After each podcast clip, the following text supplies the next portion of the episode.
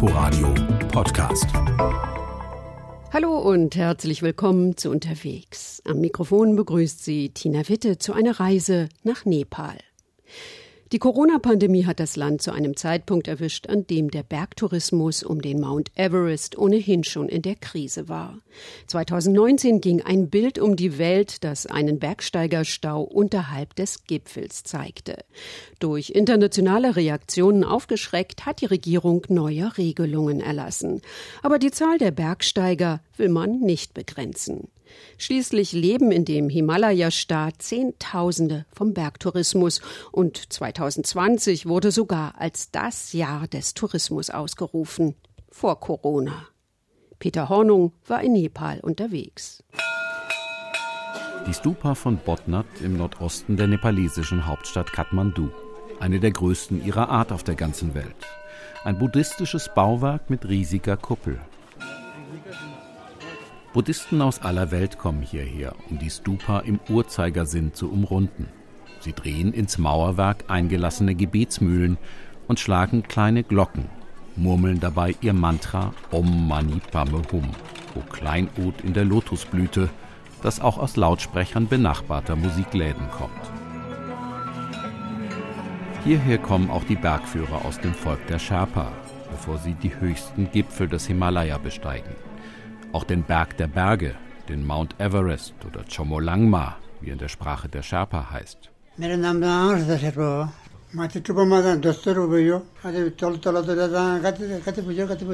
Angrita Sherpa sei sein Name, sagt er in der Sherpa-Sprache. Er sei zehnmal auf dem Everest gewesen.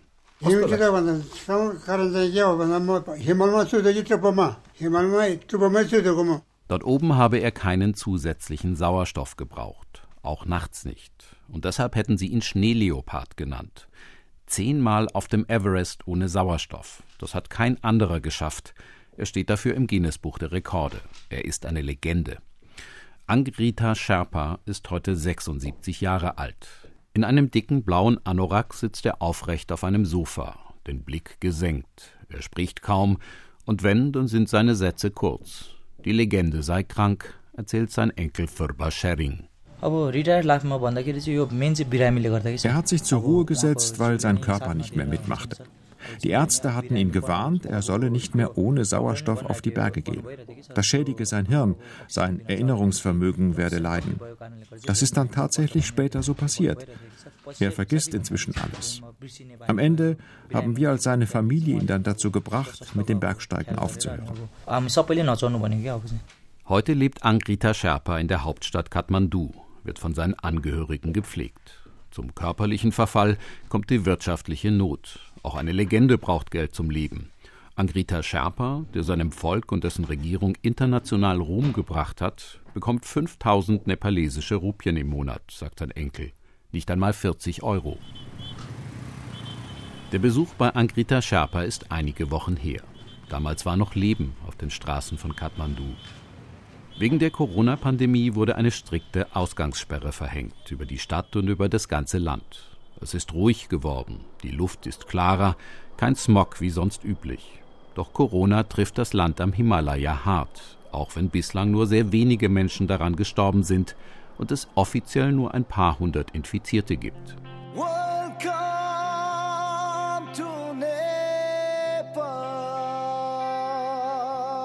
2020 war zum Tourismusjahr ausgerufen worden. Zwei Millionen Besucher hätten kommen sollen. Im Jahr 2020 wollte man das Jahr 2019 vergessen. Das Bild, das durch die Nachrichtensendungen dieser Welt ging.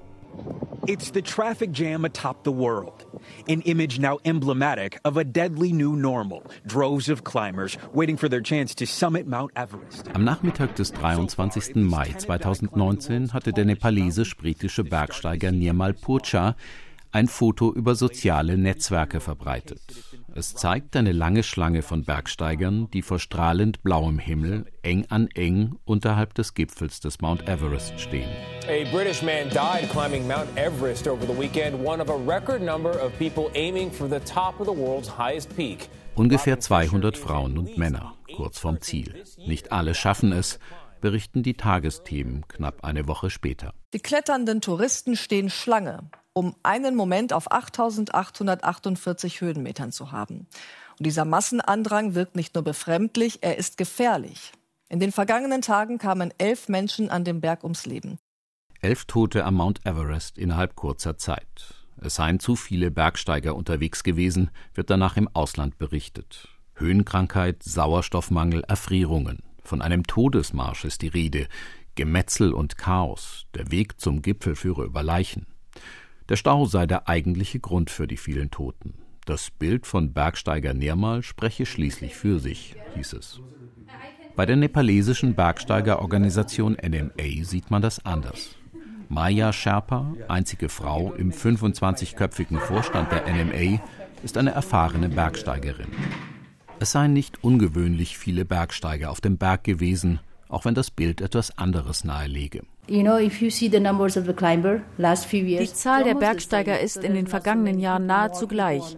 Es waren nicht so viele Menschen am Berg. Für mich ist das normal. Nur hat früher niemand etwas in den sozialen Medien gepostet.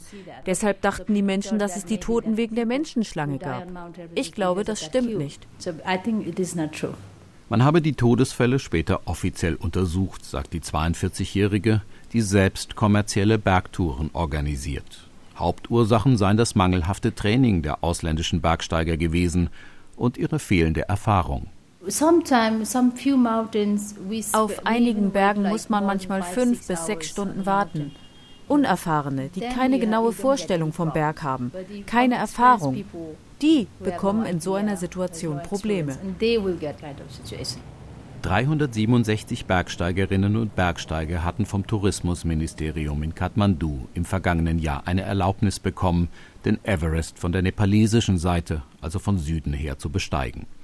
Von 40.000 Dollar aufwärts kostet die Expedition jeden Bergsteiger, 11.000 Dollar allein die Genehmigung.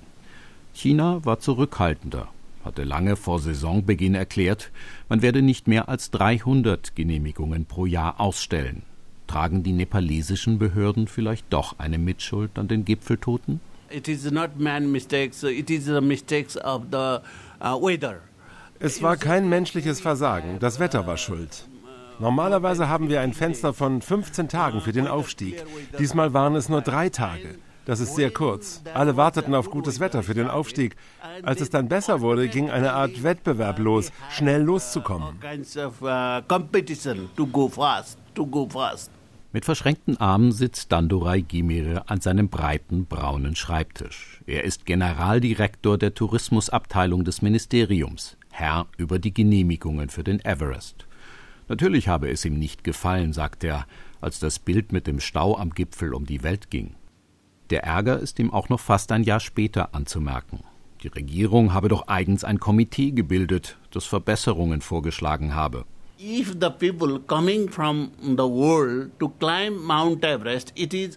Wer hierher kommt, um den Mount Everest zu besteigen, der muss nun bestimmte Kriterien erfüllen. Er muss zuvor auf einem Berg von 6500 Metern Höhe gewesen sein.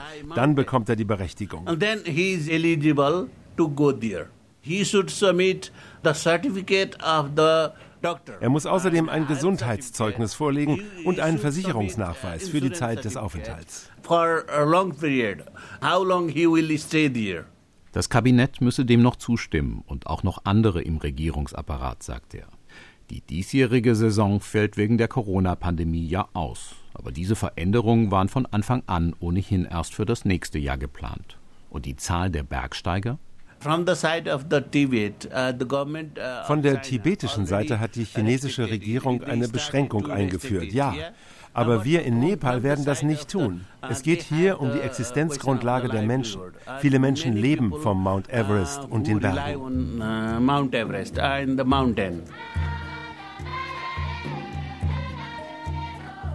Vom Everest zu leben, das ist in Zeiten von Corona kaum mehr möglich. Am Berg ist es vollkommen ruhig.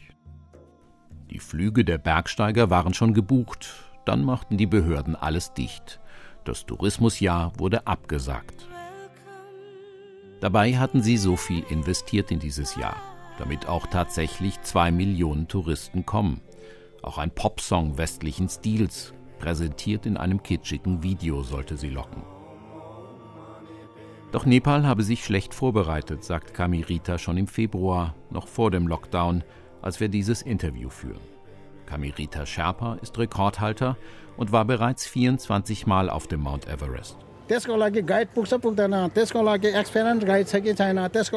Regierung hat dieses Tourismusjahr ausgerufen, ohne dass es irgendeine Infrastruktur dafür gibt. Die rufen nur solche Feierlichkeiten aus. Ich bin ja selbst Tourismusbotschafter für dieses Visit Nepal-Jahr. Als solcher unterstütze ich das natürlich, aber dann muss die Regierung auch die Voraussetzungen dafür schaffen, dass dieses Versprechen an die Touristen auch eingelöst wird. Der 50-Jährige ist deutlich wie wenige in diesem Land. Er sieht die Probleme, auch für die Sherpas selbst. Anders als seine Generation gingen die Jungen auf Schulen und Universitäten. Und Fälle wie der des Schneeleoparden Angrita Sherpa zeigten, dass die Bergsteiger Sherpas im Alter keine Absicherung haben. Aber er weist auch die internationale Kritik an Nepal zurück, die nach dem Bild mit dem Gipfelstau aufkam, den er hautnah miterlebte bei seinem Rekordaufstieg. Es ist kein einziger gestorben wegen des Staus. Ich war doch dort. Dass Menschen gestorben sind, lag daran, dass es an bergsteigerischem Wissen fehlte und weil sie nicht erfahrene Bergführer genommen haben. Das war der Grund für die Probleme. Die suchen sich oft die billigsten Expeditionsveranstalter aus, die keine erfahrenen Guides haben. Ich mache das seit 1994 und in der ganzen Zeit hatte ich keinen einzigen Toten in meinen Gruppen. Wenn ich mich um alles richtig kümmere, dann sind sie sicher.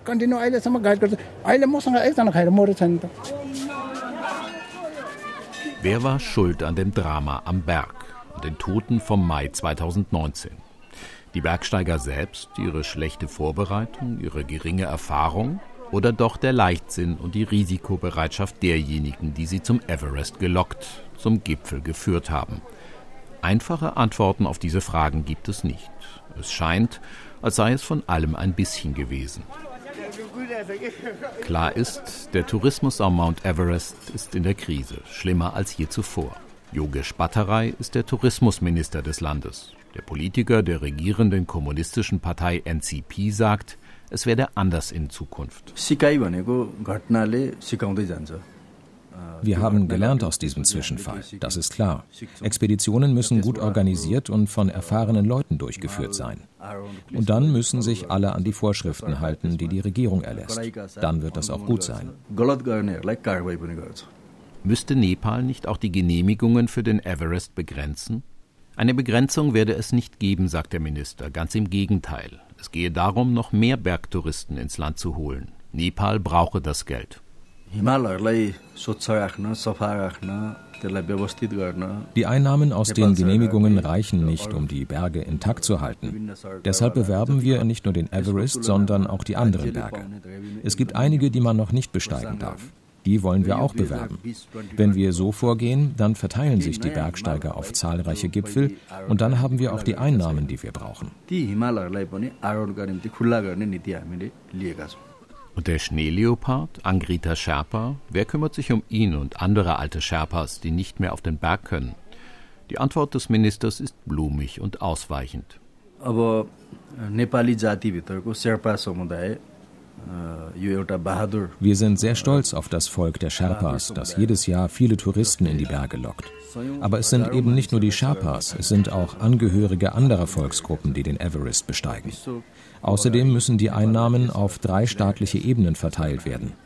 Was die Sherpas anbelangt, wir sehen die Verpflichtung, uns um deren Beschäftigung zu kümmern, um ihr Auskommen jetzt und auch im Alter. Und daran arbeiten wir.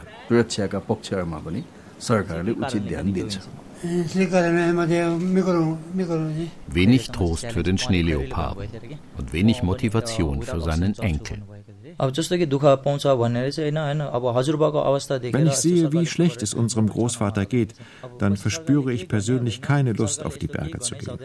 Warum sollten wir unser Leben riskieren, wenn sich die Regierung später nicht um uns kümmert? Da suchen wir uns doch lieber eine andere Beschäftigung für unsere Zukunft. Der Mount Everest-Tourismus in der Krise. Peter Hornung war in Nepal unterwegs. Sie können diese Sendung auch in der ARD-Audiothek als Podcast abonnieren. Danke fürs Zuhören und bis nächste Woche. Am Mikrofon verabschiedet sich Tina Witte. Inforadio Podcast.